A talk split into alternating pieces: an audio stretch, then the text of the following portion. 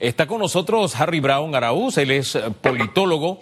Y antes de irnos a la pausa, le decíamos a don Harry eh, eh, que de alguna forma los canales de comunicación, tanto política como pública, del gobierno han estado como cada día cerrándose más, son escasos.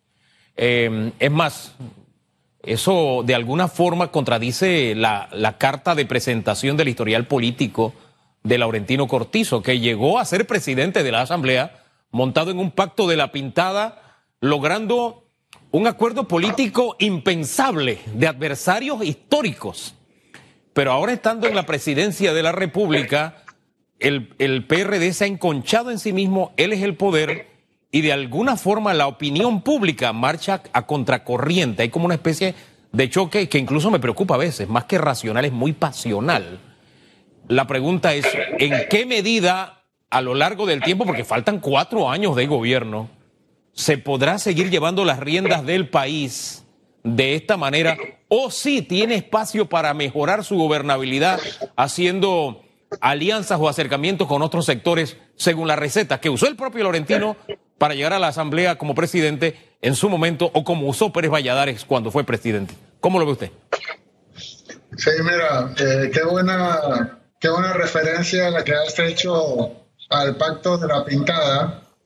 Eh, era, era otro país, Hugo. Nosotros seguimos aquí, pero ese, ese era otro, otro país con un sistema de partidos distintos y la, la presidenta, la, la, expresidenta, entonces presidenta Mireya Moscoso, no tenía una bancada propia del Partido Panameñista para lograr una mayoría en la Asamblea y, por eso hubo ese periodo tan convulso en la Asamblea Nacional en el que hubo primero sí el, el pacto de la pintada y luego hubo el pacto el pacto Meta y lo demás es historia.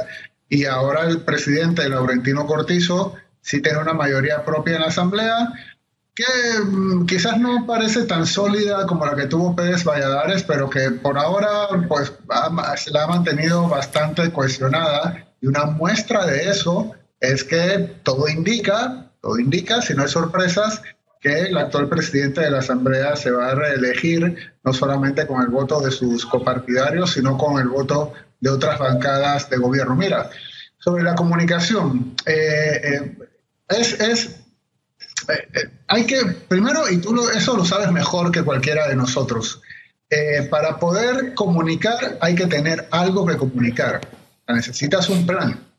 En el caso de un gobierno, si no tienes un plan, es muy difícil comunicar cualquier cosa y cualquier intento que hagas va a, verse como intentos fallidos. Y sí, el gobierno del presidente Laurentino Cortizo tenía un plan. Primero era, es el plan que genera el PRD, que como partido estaba bastante alineado con el plan de gobierno que presentó el, el entonces candidato Laurentino Cortizo y que luego en buena medida también ese plan se vio plasmado en el plan estratégico nacional.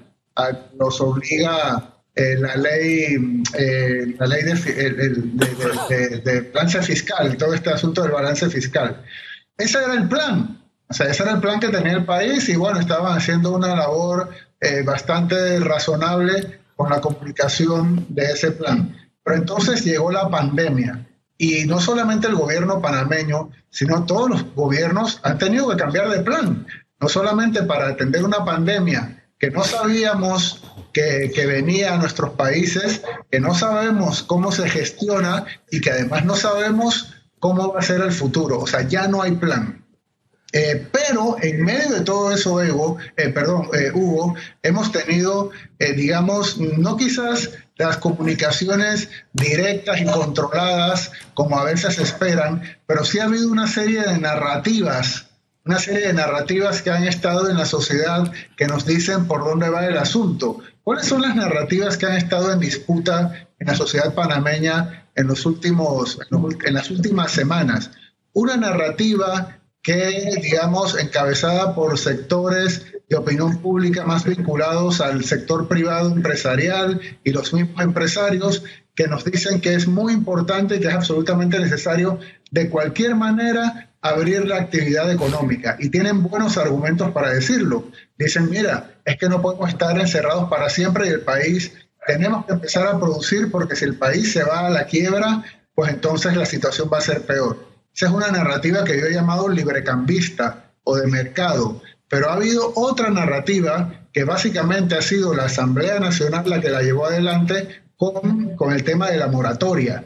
Este asunto de la moratoria ha resumido todas las tensiones que ha habido alrededor de las pandemias. Los actores del órgano ejecutivo, los actores del órgano legislativo que han, digamos, promovido la intervención estatal en los asuntos de la economía, de la misma manera que el, Ministerio de Salud también intervenía eh, con la fuerza del Estado, con los protocolos, los asuntos en la economía, ha sido una narrativa más, más estatista la que ha venido desde el sector público, pero el órgano ejecutivo en buena medida se ha alineado con la narrativa librecampista, pues abriendo los sectores de la economía independientemente del aumento de los, de los contagios, aunque últimamente pues han aumentado la apertura del tercer bloque. Esos mensajes están allí, digamos, de manera un poco más, más abstracta.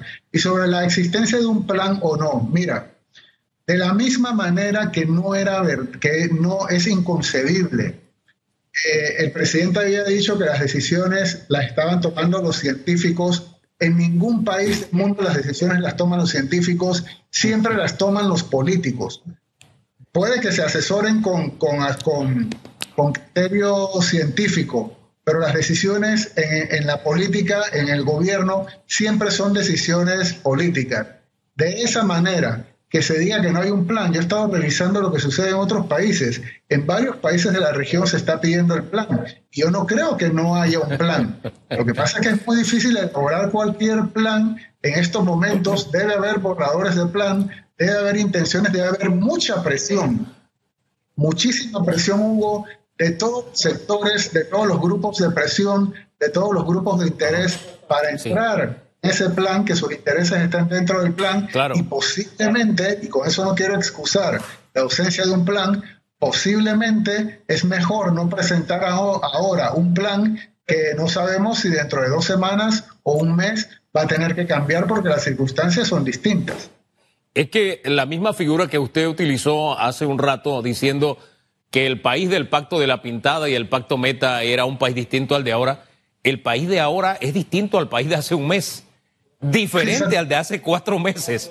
Entonces, medir a un gobierno en un año que tenía una hoja de ruta o tenía un plan eh, y que haya desarrollado solamente los ocho primeros meses y haya pegado un frenazo, es un poco difícil, pero fíjese, dentro de ese frenazo, la pregunta que le hacía anteriormente era destinada a saber en qué medida podrá siendo, podrá ser posible la gobernabilidad si el PRD sigue en solitario y cada vez más en solitario. No olvidemos que el presidente al iniciar esta crisis era el comandante en jefe en medio de una guerra y cada semana nos hablaba. De pronto desapareció del frente de batalla y el país se preguntaba hacia dónde vamos. Se han pasado muchas cosas en este mes. Eh, y, y, el elemento político es que con los dirigentes políticos tuvo una reunión al principio y después de mucha presión la tuvo casi dos meses y medio después. Entonces eso nos pinta un partido en el poder en solitario y la pregunta es, ¿en qué medida eso es sostenible o en qué medida el presidente ya, al día de hoy, debe hacer una convocatoria para que de alguna forma esta guerra la enfrentemos en unidad nacional. Ese, es muy buen punto, Hugo, y me lleva, me lleva a plantear un asunto que yo creo que, que, es, eh, tenemos la necesidad de comenzar a hablar, que es sobre, sobre, es sobre el futuro. Pero antes de hablar del futuro, quiero, mira que dijiste muy bien, eh, eh, estaba pensando en la narrativa de la guerra, que también se utilizó al inicio de la pandemia, cómo las cosas cambian tan rápido y se presentó la pandemia como una guerra, como para que la ciudadanía, y no fue Panamá el único país, también lo hizo la presidenta Angela Merkel en Alemania, por ejemplo, lo hizo el presidente Piñera en Chile, con, todas las implicaciones que eso tiene en Alemania. Con Alemania hablaron de guerra, a mí me dio un poco de miedo, eh, pero lo curioso es que en Panamá, en Panamá se utilizó la metáfora de la guerra sin tener ejército, sin haber ido a una guerra nunca. Eh, bueno, la guerra de Coto, posiblemente el siglo pasado, eh, y realmente la única referencia que nosotros tenemos una situación parecida fue la crisis de finales de los 80 y la invasión. Así que la narrativa de la guerra, pensemos en términos de narrativas, como dije antes, pues también desapareció rápidamente. Mira, pensando en eso que, estás diciendo, bueno, eh, cambió el plan. O sea, es cierto que cambió el plan y que la situación es impredecible, pero también es cierto, Hugo, que así es como hemos hablado de las condiciones preexistentes para cuando nos si nos enfermamos de coronavirus y que las condiciones preexistentes hacen que nos vaya mejor o peor padeciendo la enfermedad, los países también hemos tenido condiciones preexistentes. O nosotros, todos los países, hemos enfrentado la pandemia con los problemas que teníamos antes y con las fortalezas que teníamos antes. Costa Rica con su sistema de salud robusto, eh, Uruguay con su cultura cívica y cultura del acuerdo y su sistema de salud robusto, eh, Estados Unidos con el presidente Trump y su populismo. Entonces, Panamá también, esas son sus condiciones preexistentes. Panamá también las tiene. ¿Cuáles, ¿Cuáles han sido las condiciones preexistentes de Panamá? Básicamente la desigualdad, haber generado una gran cantidad de riqueza mal distribuida y tener un Estado débil y mal financiado. Eh, y bueno, mal financiado lo podemos, podríamos discutir de qué manera mal financiado, pero mal financiado en, comparación con la gran cantidad de riqueza que hemos generado y todo, y todo el problema de corrupción que viene por lo menos desde el año 2016, toda la sensación de opacidad que tenemos en el país desde los Panama Papers, los asuntos electorales, los escándalos en la Asamblea, esa sensación de opacidad es también parte de nuestras, eh, y de corrupción es también parte de nuestra, nuestras condiciones preexistentes. Teniendo en cuenta, y por eso hemos tenido tantas dificultades, Panamá es uno de los peores países afrontando la pandemia y no es culpa de los médicos los médicos y, los grupos, equipos científicos han hecho todo lo posible. Lo que pasa es que tenemos un sistema de salud mal financiado y desorganizado. ¿Qué es lo que entonces toca ahora, sabiendo, que, sabiendo cuáles son los problemas? Sí, nos cambió el plan, pero los problemas sabemos cuáles son y además son problemas que sospechamos fuertemente que se van a exacerbar con la pandemia. Es atender la desigualdad. Nos hemos dado cuenta que tenemos un país con una población totalmente desprotegida socialmente. 45% de la población trabaja informalmente, no tienen capacidad de ahorro, no tienen seguridad social, no tienen seguro de desempleo, han tenido que salir a trabajar y arriesgar sus vidas. O tenemos una población muy desprotegida socialmente. Lo que toca de ahora en adelante, y ojalá eso es, digamos que ese es el plan de Harry Brown, que no es el presidente, pero que lo digo con toda la buena fe, tratando de entender nuestro contexto eh, el, plan de ahora en adelante, no solamente de este gobierno, sino de la sociedad panameña, ojalá lleguemos a renovar nuestro pacto social y que sea un pacto social en el que vamos a proteger a los más vulnerables. Eso, y esta es la gran oportunidad, Hugo. Por eso yo no quiero hablar de la nueva normalidad, quiero hablar de la nueva oportunidad que tiene Panamá por delante para renovar su pacto social y reencauzar nuestras normas de convivencia. Esa es la buena noticia en medio de esta catástrofe y de todo el sufrimiento que está habiendo. Me gusta la eso. Noticia, Hugo, La mala noticia, Hugo, es que la ciudadanía panameña, la sociedad panameña, cada vez es menos capaz de dialogar. Nosotros, nosotros no, tenemos todo el recuerdo de los diálogos de Bambito y de Coronado en la década de los 90 que eh, giraron alrededor del canal, eh, pero en otros diálogos no nos hemos estado poniendo de acuerdo y nos ha costado muchísimo porque las voces disidentes, a los que realmente no están de acuerdo, a esos no los queremos en el diálogo esos no los consideramos interlocutores válidos y es precisamente con esos con, a quienes tenemos que escuchar, con quienes tenemos que ponernos de acuerdo. Eh, la, pregunta va dirigida a, ¿es posible, me, gusta eso de la nueva oportunidad y, y siento que hoy el presidente tiene una nueva oportunidad, porque el país que lo eligió como presidente era uno y el país de hoy es otro. Entonces me gusta eso de la nueva oportunidad. ¿Tiene la oportunidad el PRD de seguir gobernando? ¿La gobernabilidad es posible en solitario de la forma en que lo ha hecho y que se ha ido encochando cada vez más? ¿O tiene que llamar a la unidad nacional y buscar los mecanismos concretos para lograr esa unidad nacional. ¿Cuál de los dos escenarios prevé usted? Sí, perdona porque si me habías hecho esa pregunta y he olvidado contestar esa parte y te lo contesto. Mira, eh, esta nueva oportunidad y digamos que, eh, podría, podría aprovecharse a partir de este momento, eh, puede ser hoy, el 1 de julio, aunque, aunque no necesariamente tiene que ser ahora, pero esperemos que se haga, porque la situación sigue siendo incierta, esperemos, ojalá el presidente de la República supere los discursos que ha habido en los últimos unos de julio, este es el primero suyo, en que nos han hecho como una lista una lista gerencial de logros, ¿no? Eh, hice un puente, hice una carretera, estamos invirtiendo tanto como si fuera un gerente eh, comunicándose con su junta directiva. A mí siempre me ha parecido que, que hacer discursos presidenciales de esa manera ante todo el país y la Asamblea Nacional es una oportunidad desaprovechada y que esos discursos deberían servir para mostrarle, para inspirar un poco al país, mostrarle cuáles son los horizontes, eh, los horizontes normativos que vamos a tener y hacia dónde nos vamos a, dirigir. Yo creo que, que la pandemia ha, ha, hecho que haya menos posibilidades de hacer ese tipo de informe gerencial y que hay mayores posibilidades de que el presidente Cortizo le mande un mensaje a la nación en el que establece el nuevo horizonte de país que queremos construir, establezcan nuevas alianzas con otros sectores. Todos los gobiernos panameños han estado muy aliados con los sectores empresariales.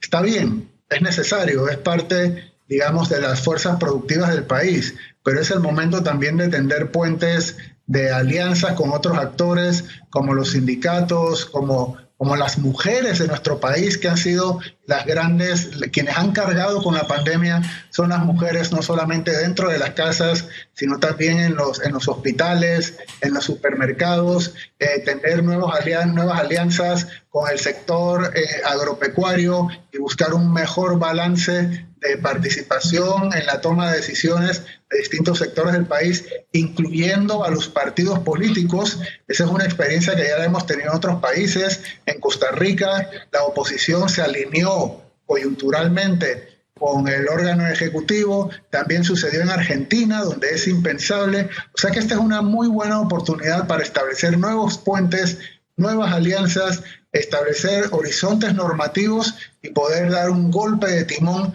para reconducir el país. El presidente Laurentino Cortizo en este momento tiene posiblemente una oportunidad superior a la que tuvo el expresidente Ndara de poder, eh, de poder relanzar a Panamá hacia un camino de mayor equidad y de mayor protección social para toda la ciudadanía panameña. Ahora, la madurez de la oposición o de los grupos que no son afectos al PRD será, no sé, el grado de madurez será tal que si se hace esta convocatoria, participarían. ¿Usted cómo lo ve?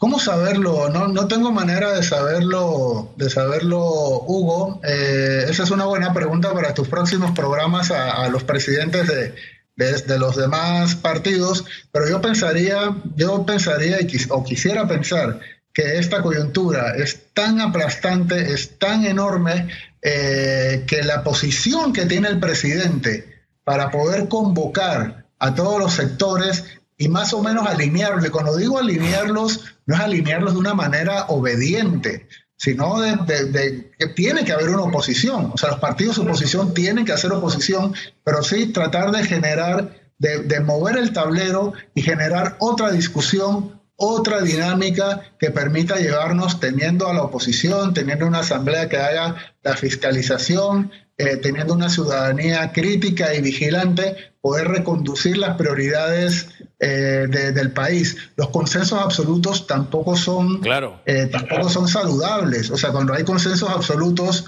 son consensos absolutos aparentes y logrados a través de regímenes autoritarios. Y no, nosotros queremos seguir siendo una democracia, pero la oportunidad que tiene el gobierno en este momento es poder replantear, replantear las, digamos, la estrategia del país, cuáles son los objetivos y entonces generar una nueva dinámica política. Sigue estando en el tapete la reforma constitucional, la reforma política del país, eso sigue estando en el tapete, sigue estando las contrataciones públicas, sigue estando la corrupción, sigue estando la inseguridad, sigue estando, eh, digamos, la desigualdad. Pero entonces, bueno, ¿cuáles van a ser nuestras prioridades y con cuáles actores nos vamos a unir para que esas prioridades tengan una, digamos, un ordenamiento distinto. O, en qué temas vamos a tener una unidad de criterio como país. Porque le pongo un ejemplo, se da un movimiento a nivel de gabinete y la ministra de Salud,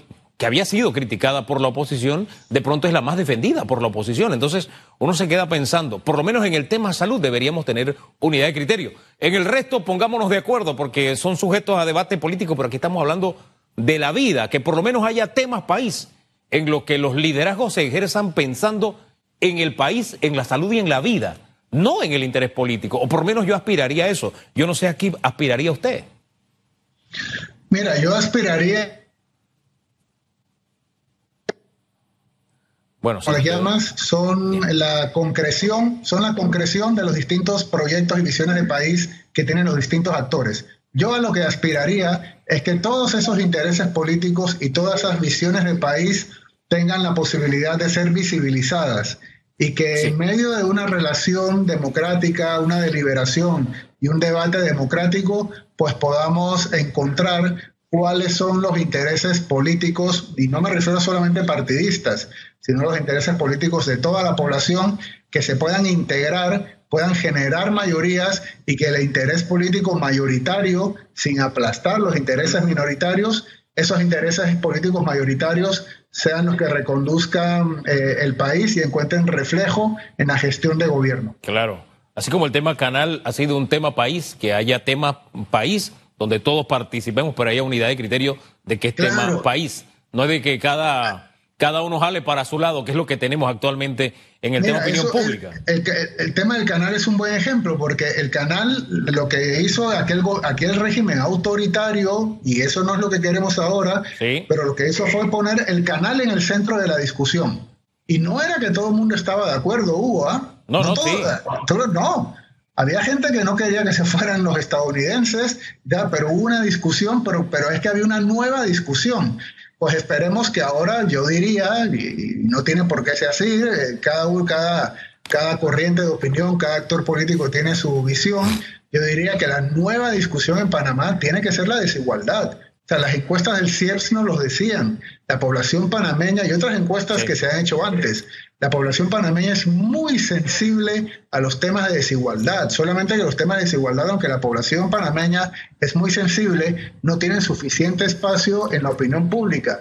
Pero somos, digamos, entre los líderes de opinión. Pero la opinión, la opinión pública, la gente en Panamá es muy sensible a los temas de desigualdad y durante la pandemia esa sensibilidad ha aumentado todavía más. Entonces yo esperaría, o eh, eh, que, y mira lo que pasó con la educación, la imposibilidad de conectar a todos los niños y las niñas a Internet y que tengan una computadora es la muestra más desgarradora de la brecha digital y la desigualdad que hay en el país. Entonces yo esperaría, y eso es lo que yo esperaría, pero es la discusión que debemos tener, o es lo que debe proponer el gobierno, que quizás tiene una propuesta mejor, es hacia dónde vamos a, reconducir el debate y la deliberación en Panamá y cuáles van a ser las alianzas que vamos a establecer para superar esos problemas. Nosotros nos hemos pasado en Panamá mucho tiempo diciendo que después del canal el país se ha quedado sin objetivo.